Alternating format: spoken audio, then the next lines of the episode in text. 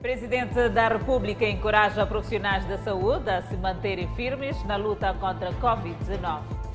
Inundações provocam destruição e desalojam famílias na província de Sofala. Tempestade tropical Heloís provoca danos avultados em infraestruturas na Zambésia.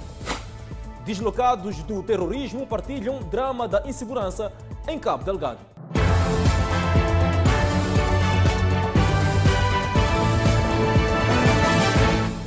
Boa noite, estamos em direto e seguramente em simultâneo com as redes sociais. E a Rádio Miramar, o presidente da República, Felipe News, encoraja profissionais de saúde no combate à Covid-19, cuja propagação tem sido rápida nos últimos dias.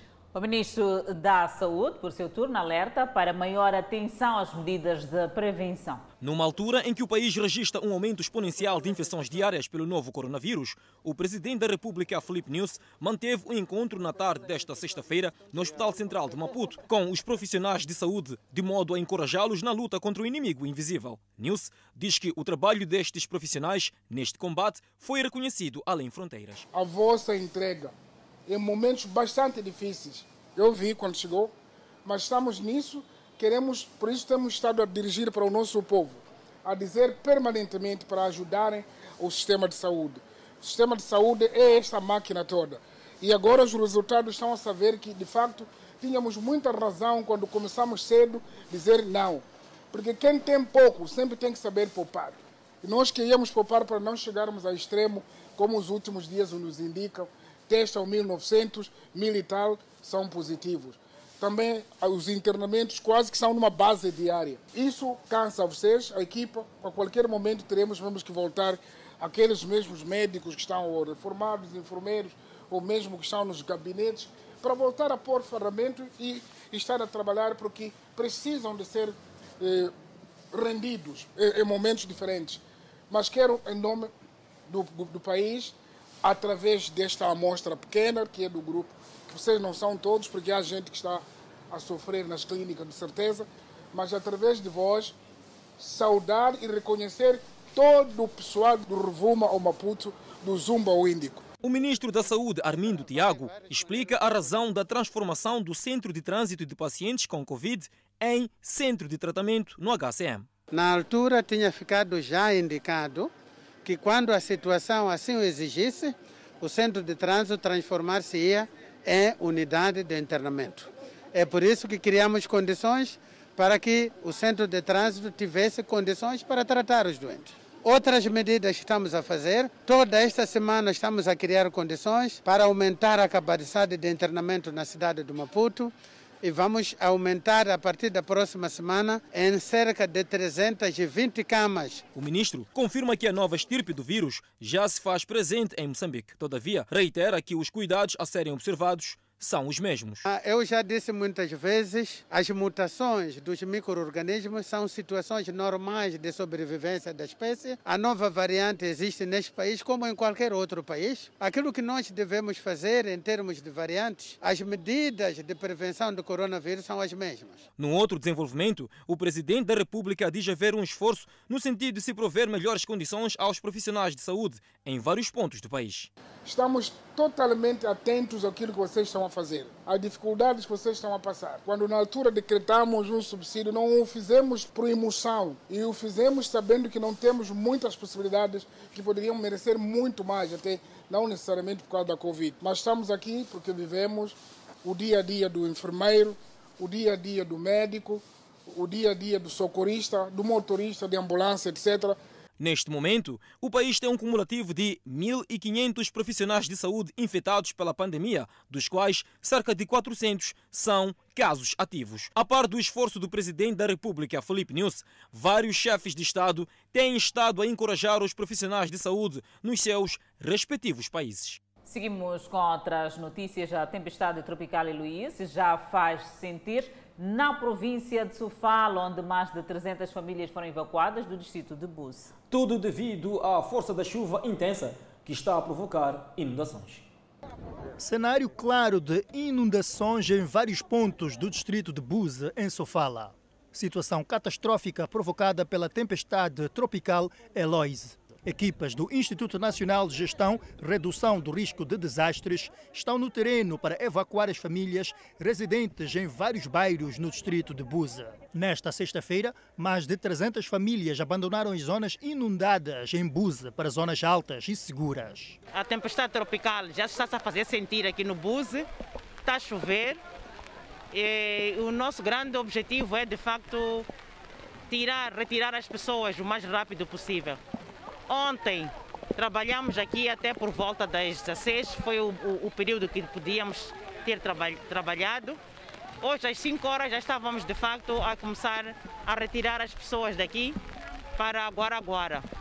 Então já praticamente foram uh, retiradas cerca de 3 mil pessoas, o que corresponde mais ou menos 369 famílias.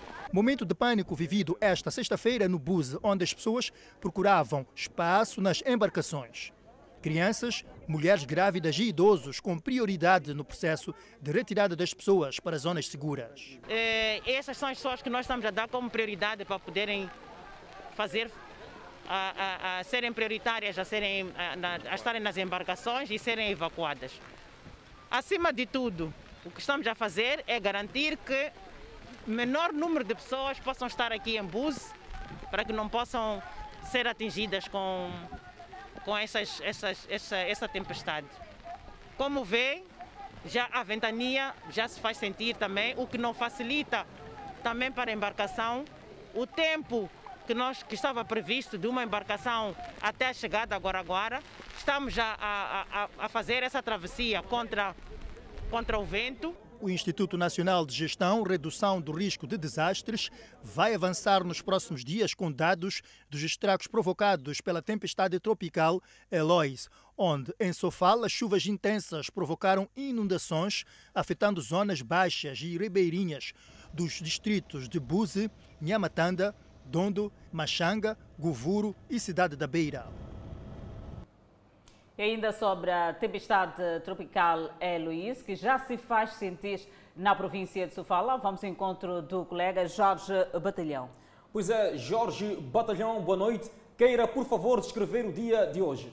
Olá, muito, uh, boa noite, Carlos e Adelaide. Eu estou uh, a partir da cidade da Beira. A cidade da Beira, uh, a partir desta noite, começa já a sentir-se, portanto, embora uh, com alguma regularidade, mas já com intensidade tange aos ventos, também chove uh, em, em, algum momento, há paragens, outras vezes não, e, e esta situação por si só já cria inundações em zonas de risco na cidade da Beira, não só, até porque já por essas alturas é difícil encontrar alguém a circular ao nível da cidade da Beira. As pessoas por essas alturas responderam os apelos das autoridades, estão efetivamente nas suas próprias casas e criaram condições para que uh, possam se precaver, portanto, de, dos ventos que vão efetivamente fazendo.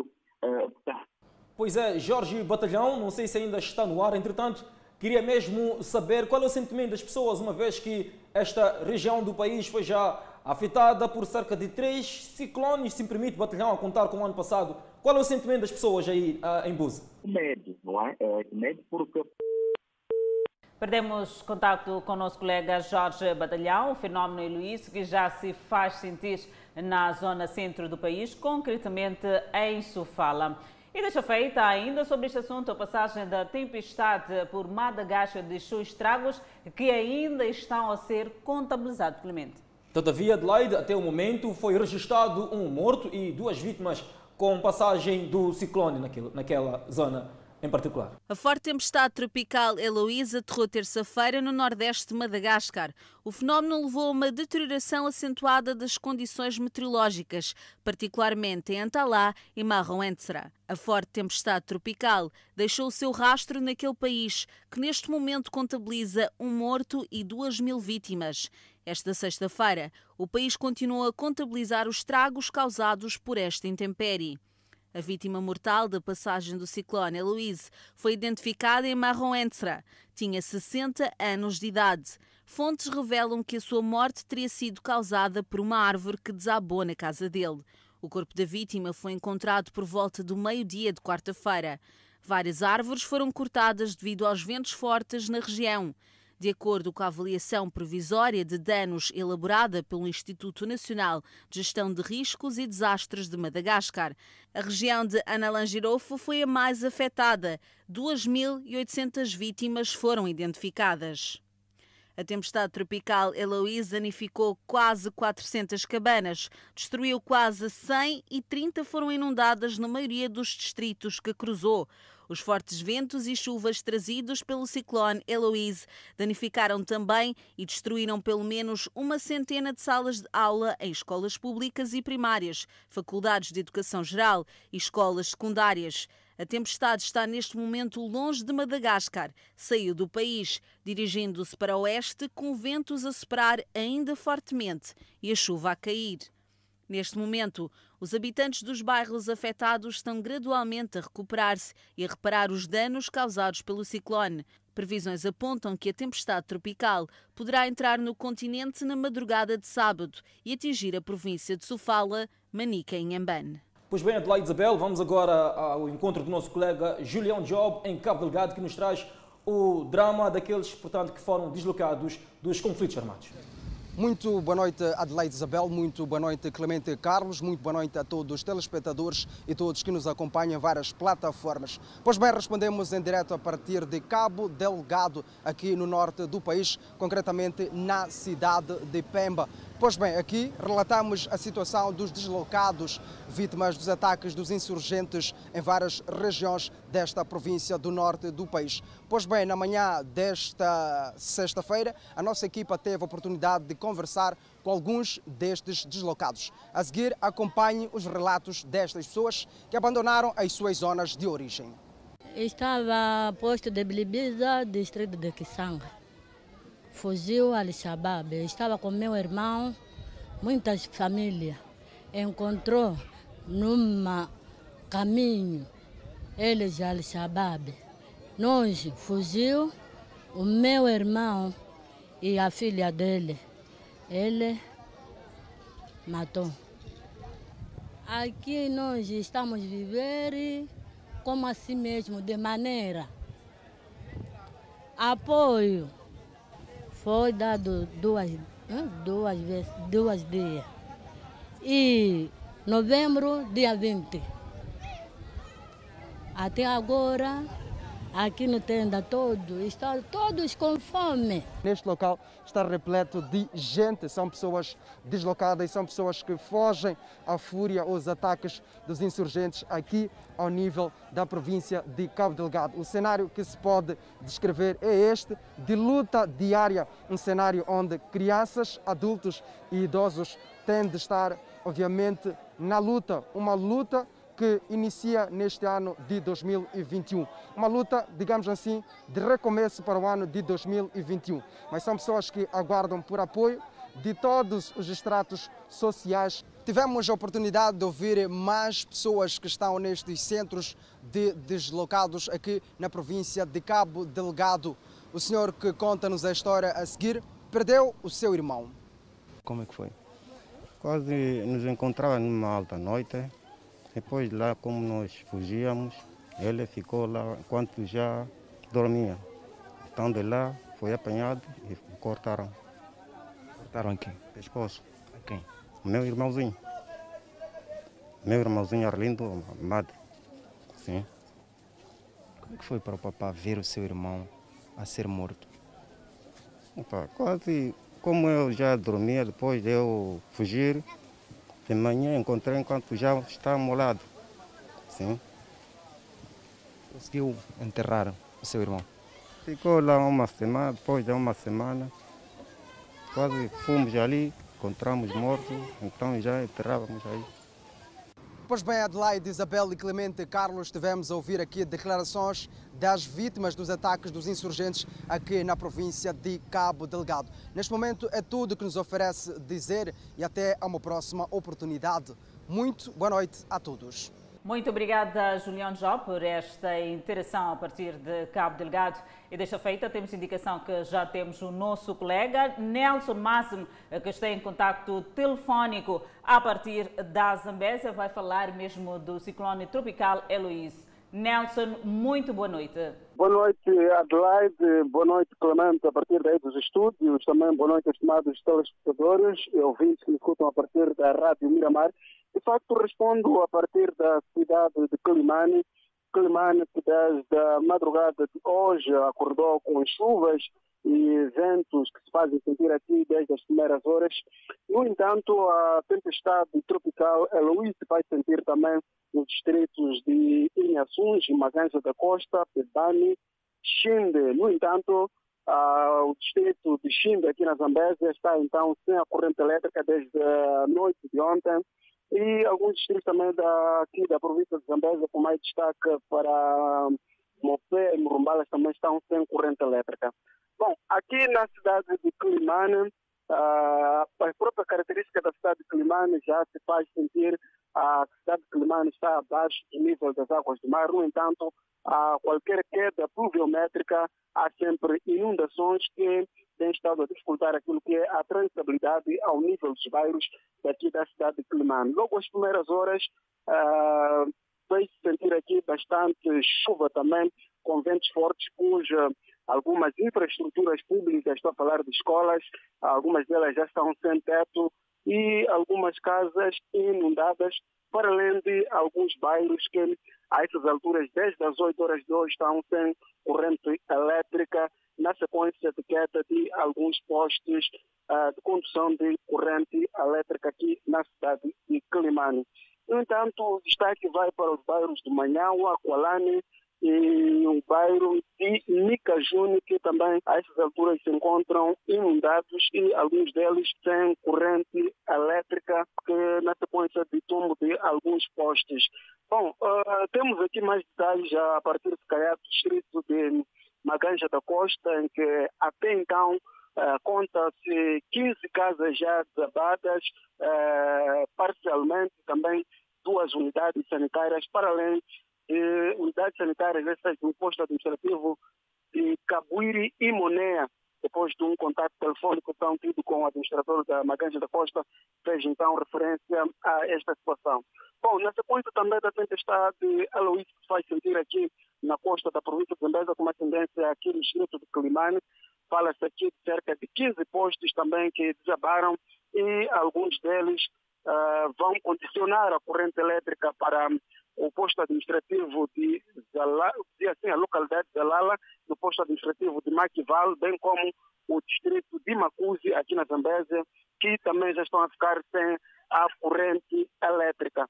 Bom, eh, em, em linhas gerais, estes são eh, alguns dos dados que podemos avançar aqui na cidade de Climane na sequência deste, deste, desta tempestade aqui, a Luísa, que se vai sentir aqui desde a madrugada uh, desta sexta-feira aqui na província de Zambésia. Para trás fica a interação com Nelson Máximo na província da Zambésia, portanto, numa intervenção em direto aqui no Fala Moçambique. É, portanto, o retrato do impacto da Heloíse um pouco pelas províncias onde o fenômeno se fez sentir, Adelaide Isabel. É verdade, Clemente, de recordar que a qualquer momento voltaremos a entrar em contato com o nosso colega Jorge Batalhão, eh, que nos fala a partir de Sofala, de recordar que a zona centro já se faz sentir este ciclone tropical é Luís. Por ora, seguimos com outras notícias. As causas do incêndio que destruiu seis casas na zona militar na cidade de Maputo estão a dividir opiniões nas vítimas e dos moradores. Foram seis casas consumidas pelo fogo. A primeira a pegar fogo estava sem ninguém no momento do incidente. A residente estava na matola e diz ter entrado em choque quando lhe mostraram imagens registradas por telefone de sua casa em cinzas. Ele não me disse nada, só disse, mamãe, está a ver esse telefone aqui, está a ver isso que está a acontecer aqui. Eu, quando olho aquilo ali, estou a ver aqui em casa, estou a ver casas de vizinho. Eu caí. Caiu de tensão? Hum. As causas do incêndio estão a dividir opiniões. Um grupo acredita que a causa do incêndio esteja relacionada com uma vela de iluminação. Uma vela mesmo Sim, porque aquela vela, o tempo que a, a pessoa acendeu a vela, fechou a porta e esqueceu. A vela ficou gastando, se gastou toda a vela. Outro fala de curto-circuito. A coisa de curto-circuito deles, que queimou aqui, porque lá em cima lá tem um fio, esse fio é de muito tempo. No ano passado também queria queimar aqui, começou daqui em casa de Antoninho, e nós estávamos sentados ali, e eu vi, logo ouvimos o lume. Este é o cenário da primeira casa a pegar fogo tanto os que falavam de vela como os que falavam de curto-circuito por detrás do incêndio começam a afastar certezas e buscar algum consenso. Mas ontem nós todos explicamos que fosse vela, mas hoje a história é outra, já é de circuito. Então ainda não, ainda estamos a tentar investigar o que é, o que não é. Depois de uma noite ao relento, algumas famílias procuram agora reaproveitar os objetos que escaparam das chamas e não é muita coisa. Tristes com a situação, os moradores dizem estar a preparar-se para prestar auxílio às vítimas. Vai se ajudar, sim, vai. Vai haver. Uhum. Um apoio vai haver. Haverá apoio? Vai. Já estão em combinação entre os moradores? Já. As vítimas dizem que a sua maior preocupação neste momento são documentos de identificação, de habilitações literárias e outros que foram consumidos pelo fogo.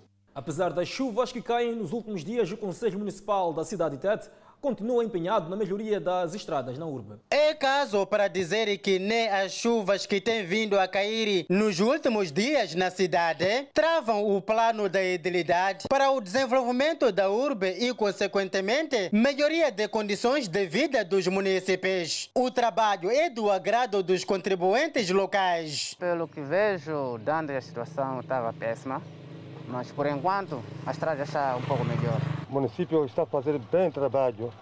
Cada vez como estrada daqui, tem outra estrada de Matundo, mas yeah, o município está fazendo bom trabalho. Contam que antes destas obras, transitar neste troço era um verdadeiro martírio. Para andar no mercado ou para passar no serviço, yeah, era muito difícil.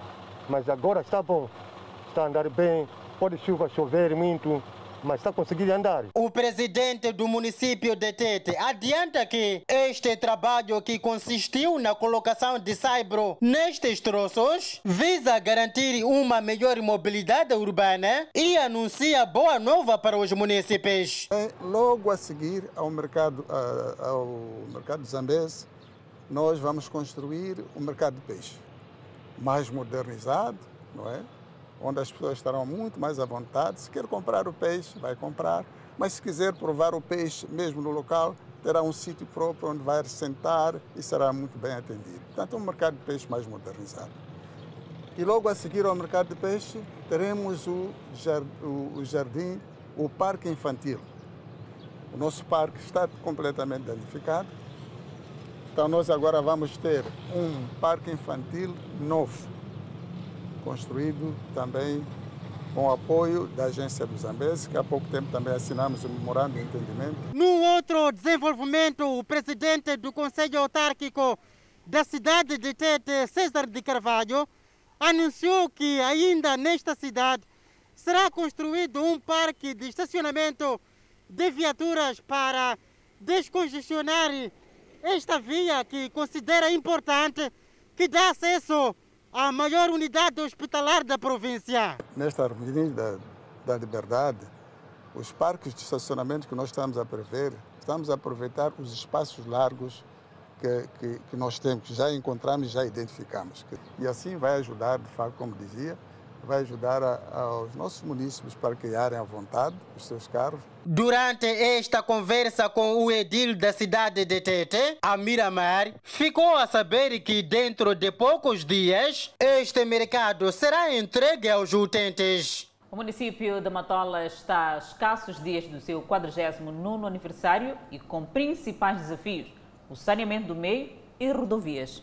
As autoridades dizem estar a apostar no reaproveitamento para melhor gestão do lixo. Matola a passos largos para 49 anos de elevação à categoria de cidade, perto de meio século.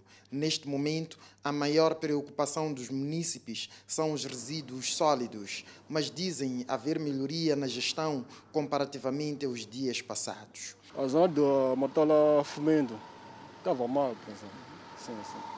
Andava cheio de lixo, mas agora dá mais ou menos. Não é como antigamente, sim. Se diz que não é como antigamente, quer dizer que melhorou? Sim, melhorou, não é como há muito tempo. Mas agora está um pouco, nasce, não é há muito tempo. Né? Calixto Coça, presidente do município, diz que a Matola tem agora uma maior densidade populacional, facto que levou a um aumento da procura pela casa própria, sobretudo pela camada mais jovem, situação que deu lugar a focos clandestinos de lixo. Temos estado a registrar o surgimento de lixeiras clandestinas em alguns pontos da nossa cidade. Além da limpeza e recolha de lixo em si, o município da Matola encontrou uma outra forma de melhorar a gestão de lixo, é o reaproveitamento, sendo que para tal já foram assinados acordos com grandes fábricas e organizações ambientalistas. Em alguns focos de lixo está instalada alguma maquinaria para o reaproveitamento. Um projeto de, de reaproveitamento do, do, de resíduos sólidos que vamos implantar uh, na Machava, Machava Beden. A maquinaria já está lá. Uh, estamos a montar todo um processo pessoalmente de reaproveitamento e reciclagem do vidro.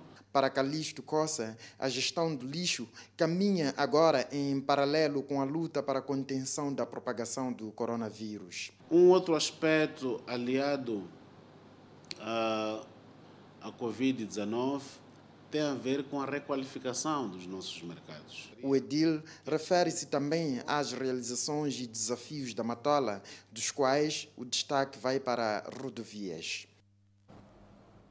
E no próximo bloco, INAI apreende 220 toneladas de cimento por venda ilegal. Roubo e venda de combustível está a preocupar a polícia na província de Maputo. Vamos ao intervalo e voltamos com mais detalhes. De volta ao Fala Moçambique, INAI e a Associação de Fabricantes de Cimento desconhecem a existência de especulação de preço de cimento de construção e falam da existência de estoque para abastecer o mercado. Estaleiros dependem essencialmente do cimento de construção para o seu trabalho. Nos últimos tempos, a coisa não tem sido fácil, devido à especulação de preços desta matéria-prima. Há especulação mesmo de preços, porque cimento ultimamente está a 535 e juntando com o transporte está a 545. Já não está fácil para nós, porque quando a gente diz o cliente, o preço do bloco, quando a gente aumenta o valor, os clientes não aceitam esse valor. A senhora Esther teve de agravar o preço dos blocos, mas nem sempre os clientes concordam. Os preços de antes nós fazíamos bloco a 20 e a 22 meticais bloco de 15. Agora estamos a fazer a 23 e bloco de 10 a 21, mas mesmo assim os clientes não aceitam. O preço do cimento praticado no mercado tem vindo a criar muita agitação no seio daqueles que precisam eh, desta matéria-prima. O que se pode ver no terreno é contrastado por aquilo que as autoridades dizem. Por exemplo, o saco de 32,5, seu preço varia eh, de 410 a 510 meticais e o de 42,5 varia de 470 a 530 meticais. E, como disse antes, a realidade contrasta estes números. É no período da quadra festiva que muitos nacionais vivendo fora do país, incluindo os nossos mineiros que vêm de férias da vizinha África do Sul, passar as festas com as suas famílias e aproveitam nesta altura erguer as suas construções, melhorar aquilo que são as suas residências e em janeiro, com o 13 terceiro, também a tendência é de erguer uma dependência, melhorar a sua casa, construir ou levantar o, o muro. A pessoa tem coragem de denunciar que nos diga, dê-nos dados. Nós mantemos o sigilo, mas queremos que nos dêem dados completos. Do trabalho feito pela Direção da Indústria e Comércio Interno, constatou-se que o funcionamento é normal, mas com enchentes de caminhões às portas das fábricas. Houve aumento em outubro, creio que depois vai, vai me confirmar, Mas depois, exatamente neste mês de janeiro, houve o ajustamento de preço em quase todas as indústrias nacionais. Portanto, eles foram acumulando a desvalorização e depois, chegando no mês de janeiro, logo no princípio do ano, fizeram o ajustamento dos preços à porta da fábrica. A Associação de Fabricantes de Cimento fez saber que as ligeiras mexidas no preço começaram a gerar especulação. Os aumentos de preço foram absolutamente quase que, que, que, bem, bem calmos, bem tranquilos, porque não houve necessidade de se fazer isso. O preço já estava mais ou menos ajustado. Então não, não havia esse tipo de necessidade. Então, uma vez que a gente tem o custo agravado e o preço acaba mexendo nessa, nessa vertente, a gente entra aqui com outro problema, que é a tal especulação de preço que todos vocês viram. Isso circulou na mídia social e, infelizmente, a mídia social ela é um tanto injusta porque ela, ela publica uma, uma notícia ou ela faz uma afirmação e não lhe dá a chance de contestação. Quanto à disponibilidade do produto no mercado, foram feitas cerca de 250 inspeções, de onde foram apreendidas 220 toneladas de cimento por venda ilegal, condições de venda, má arrumação e conservação dentro de contentores em todo o país. O roubo e venda informal de combustível está a preocupar as autoridades policiais na província de Maputo. Com efeito, duas pessoas foram detidas e o combustível apreendido. É cada vez mais comum a venda de combustível em residências no município da Matola. Combustível que a polícia acredita ser furtado na zona de Lingam e ou em caminhões pertencentes a grandes indústrias que operam naquele município. Para pôr fim ao fenômeno, a polícia tem apertado o cerco, facto que tem dado resultado.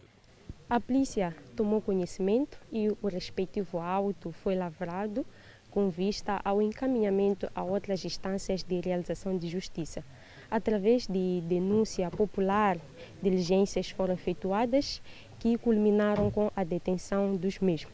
Foi na casa deste cidadão de 69 anos que o combustível foi encontrado. Mesmo garante ser inocente.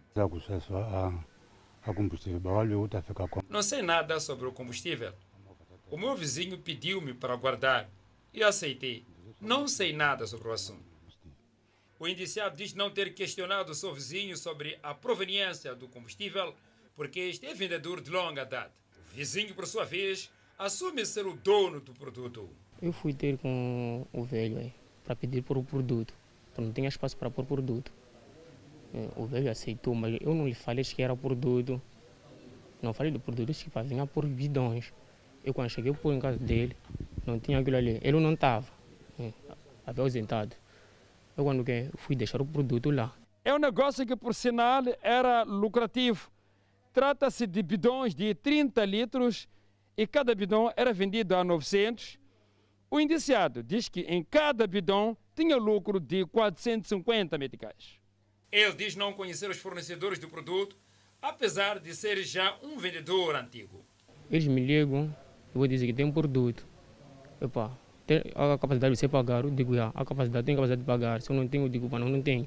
A polícia diz estar em curso um trabalho investigativo com finalidade de apurar com exatidão a proveniência do combustível. Esta é a segunda apreensão em apenas uma semana. Tal como toda a gente já sabe, o crime não compensa. Aliás, uma mulher de 51 anos está a contas com as autoridades na posse de diversos tipos de medicamentos roubados em hospitais do distrito de Romuim, na província de Inhambane. Os fármacos apreendidos pela polícia em destaque vai para ibuprofêmio, clorofinamina, amoxicilina, contramessazol e paracetamol, que eram vendidos na sua residência, localizada em Mubequa, distrito de Umuini. A indiciada confessa a prática do crime e explica que os fármacos eram fornecidos por uma antiga funcionária do setor de saúde naquele distrito. Eu comprei comprimidos é Delfina, que ela trabalhava na, no hospital, é reformada. Questionada sobre a forma como administrava a dosagem para os seus clientes, uma vez não ter formação para a área, a mesma diz que tudo era feito de forma aleatória. As autoridades explicam como foi possível a sua detenção. A neutralização foi possível eh, graças eh, à colaboração com a população. Eh, alguém eh, veio confidenciar à polícia. A polícia em Nhambane diz tratar-se de uma rede que dedica-se ao roubo de medicamento pertencente ao Sistema Nacional de Saúde para posterior venda no mercado negro. A corporação diz que está a trabalhar no sentido de identificar a mesma para poder responsabilizar. Essa senhora reformada tinha também eh, alguma pessoa, eh, alguém que lhe fornecia esses medicamentos eh, no hospital local. E a polícia, neste momento, está a fazer um trabalho com vista à neutralização dessa senhora para também identificar quem é que lhe fornecia. Portanto, certamente um agente farmacêutico está, está portanto, envolvido neste caso. Este é o primeiro caso do gênero a se registrar em Nhambane este ano. A época chuvosa obriga a suspensão de obras sobre o rio Save e limita a circulação de pessoas e bens. A Administração Nacional de Estradas anunciou esta sexta-feira que decidiu limitar o trânsito no ponte sobre o rio Save para mitigar eventuais efeitos catastróficos decorrentes da atual época chuvosa. As obras de reabilitação da ponte suspensa sobre o rio Save e da construção da nova ponte foram suspensas. Em um comunicado, a ANE indica que foi estabelecido um plano de contingência que prevê, entre outras medidas, a evacuação dos trabalhadores, material e equipamento, criação de espaços nos lados sul e norte da ponte que tenham condições para transladação ou baldeamento de carga em excesso para outros veículos e suspensão imediata do trânsito na ponte provisória. Enquanto isso, os vendedores do mercado OJM, vulgo bombeiros na cidade de Nampula, têm até 1 de fevereiro para abandonar as suas barracas, com vista a dar lugar ao projeto de requalificação do local. A ideia está a ser contestada pelos vendedores. São cerca de 3 mil vendedores que há mais de 20 anos exercem a atividade comercial no mercado OJM, vulgo bombeiros na cidade de Nampula. Agora foi fixado um aviso de até 1 de fevereiro estes abandonarem o espaço com vista a dar lugar ao projeto de requalificação, uma iniciativa da Organização da Juventude Moçambicana nesta província, junto dos seus parceiros. Que não fomos comunicados por algum momento em relação a uma reestruturação, dito isto por eles, que há uma reestruturação neste mercado, mas reestruturação esta que nós não tivemos nenhuma informação formal. Não houve nenhuma negociação nem com a OJM, o titular do espaço, nem com o tal investidor. Então, nós estamos a pedir a quem de direito que nos ajude nesse processo. O fato é que o espaço passará a ser gerido por particulares nos próximos meses, segundo documentos a que tivemos acesso, mediante a um acordo firmado entre a OJM e o novo inquilino. 25 anos é uma vida, é uma idade, não é? Agora, a pergunta também é qual será o nosso passo a seguir depois de nós sermos varizes desse mercado que nós estamos a usar há 25 anos? E se nós estamos a ser, a ser retirados brutalmente dessa maneira, é, qual será o nosso benefício nisso tudo? Porque nós também existimos. E eu sustento através daquilo, eu não trabalho, eu vivo através do, do, deste estabelecimento comercial. Do lado da OJM, a organização diz que não vai recuar com a ideia de requalificação do mercado. A OJM em Nampula já vem, eh, já vem há bastante tempo com aquele espaço ali, concedido há bastante tempo. Nós temos a documentação, temos o doate daquele espaço ali. Nós não temos nenhum contrato com os operadores da feira e não temos nenhum benefício. Quando mais nós tínhamos um memorando com o município, e este memorando que o município desde, desde ou cinco anos não está a nos dar nada. E não deixa esperanças se depois da conclusão das obras de requalificação, os atuais vendedores voltarão aos seus espaços. Cada um vai ser, vai ser responsável para onde é que pode ir, ou pode parar com a atividade por algum tempo, dar espaço à obra, ou pode alugar outro espaço para poder explorar. Diga-se de passagem que é um projeto que promete correr muita tinta nos próximos dias. Para ver e ouvir no próximo bloco, 71 profissionais da saúde estão infectados com a Covid na província de Manica. E por falar em Covid-19, Moçambique registrou mais 348 recuperados. Notícias a acompanhar logo após o intervalo. Até já. De volta ao Fala Moçambique e falamos da evolução da Covid-19. O nosso país registrou mais 348 recuperados e eleva para 19.858 cumulativo. O país tem cumulativamente 1.335 internados, sendo 228 nos centros de internamento da Covid-19. No outro quadro desta feita, de número de casos positivos, Assim, o nosso país tem cumulativamente 30.848 casos positivos registrados, dos quais 30.532 de transmissão local e 316 importados. Moçambique testou nas últimas 24 horas 2.998 amostras, das quais 623 revelaram-se positivas. Destes, 567 são de nacionalidade moçambicana, 47 estrangeiros e 9 de nacionalidade ainda por apurar. Todos os casos os reportados resultam de transmissão local. Há registro de mais sete mortes, elevando para 290 as vítimas mortais. Moçambique tem 10.696 casos ativos da pandemia viral.